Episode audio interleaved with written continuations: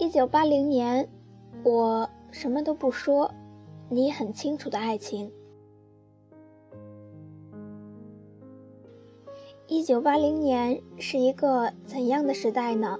一九八零年，张柏芝出生了；一九八零年，张静初出生了；一九八零年，里根总统抓住卡特政府在拯救人质上的失策，以压倒性的优势。击败现任总统。一九八零年，中华人民共和国第五届全国人民代表大会第三次通过了修改《中国人民婚姻法》，给予公布。那么，一九八零年的爱情是什么样子的呢？或许是张瑜和郭志敏在《庐山恋》中惊世骇俗的一吻。或许是朱时茂和丛山在《牧马人》中故土难离的坚贞不渝，或许是刘晓庆和姜文在芙蓉镇里结伴扫街的不离不弃。对于我来说，我父母的爱情故事也是一九八零年的一个爱情故事。那时候我的父母还年轻，也就二十多岁。两个人都情窦初开，两个人也都没有什么文化，都是村里的同龄年轻人，有时候会在一起聊天。就这样，爸爸妈妈两个人互有好感，但是却谁也不说破。直到有一天，爷爷奶奶要爸爸去当兵，两个人才对对方说出了心里话。妈妈说要等爸爸两年，两年后回来就结婚。后来爸爸回来了，两个人就在一起了。我父母的爱情虽然没有那么轰轰烈烈，却也是不平凡的。毕竟妈妈苦等了爸爸两年。对于小说《一九八零年的爱情》，也写了一个不平凡的故事。大学毕业，关雨波告别省城女友，被分配到偏远的公母寨，邂逅了。中学暗恋的对象丽文，关雨波展开了追求攻势，却被丽文婉拒。但是丽文在生活上却给予了关雨波周到的照顾。寒冬时节，关雨波调离小镇，无奈放弃这段美好的情愫。多年以后，当年意气风发的大学生经历人生的浮沉。落魄回乡取父亲的骨灰之际，再次邂逅丽文。丽文毫不犹豫地帮他树立了生活的希望，却隐瞒了自己的际遇。数年之后，主人公关雨波成为了京城所谓的成功人士，意外地收到了丽文因癌症去世的消息。一位同学告知了1982年那个寒冬之后李文的经历。结婚、丧夫、寡居、罹患癌症。一九八二年的婉拒和多年之后鼓励他重新站起来，丽文用牺牲自己爱情的方式成全关雨波，一位文革后首届大学毕业生的前程。一九八零年代的爱情朦胧的如一弯新月，就像故事中雨波给丽文的那首诗。那个字说了等于没说，那个字没说就如同说了出来。所以，我们看到《庐山恋》中主人公对着庐山的秀美景色大喊：“我爱我的祖国，我爱祖国的清晨。”其实潜台词就是“我爱你”，谁都不必说破。那是一个几乎不曾暗示便可以默然相许的念叨，就如同我父母那时的爱情。对于我这样九零后的人来说，对于八十年代是有一种天然的陌生和好奇感。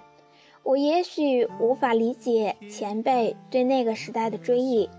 我一直觉得爱情太神圣。我有过几段感情。但是我不知道我是否拥有过爱情，也许只有没有那么多欲望的时候，能够好好的想一个人，爱一个人，能够不求把他抓在手中，能够遥远的像一个高中生一样的爱他，太多的因素决定了我们这个时代已经不如八零年代那样单纯和炙热。八零年代的爱情就是你不说我也知道。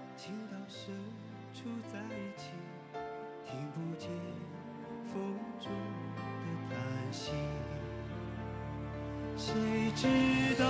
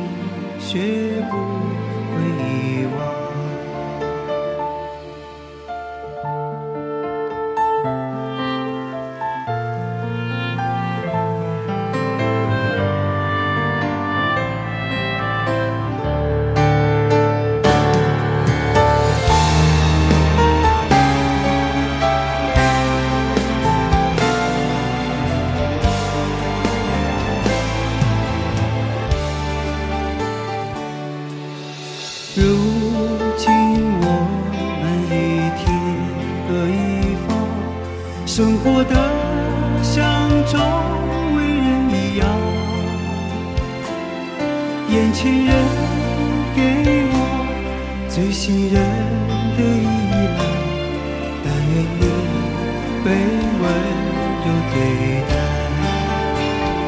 多少恍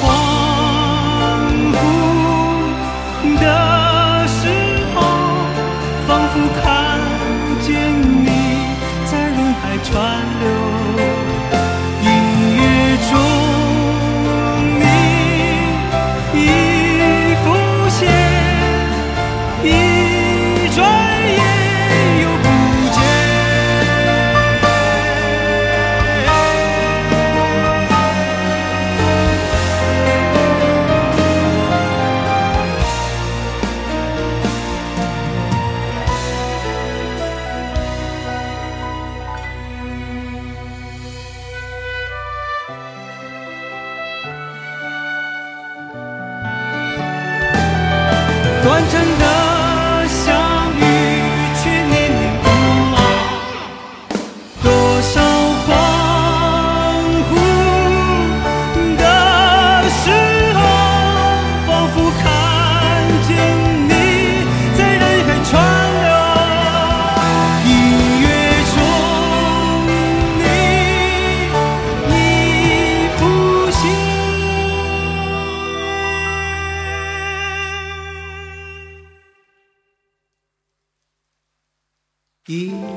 转眼又不见。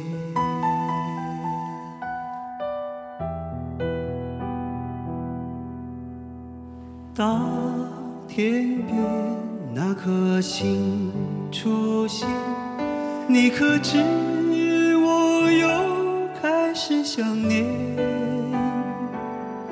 有多少爱恋，今生无处安放？冥冥中什么已改变。月光如春风拂面。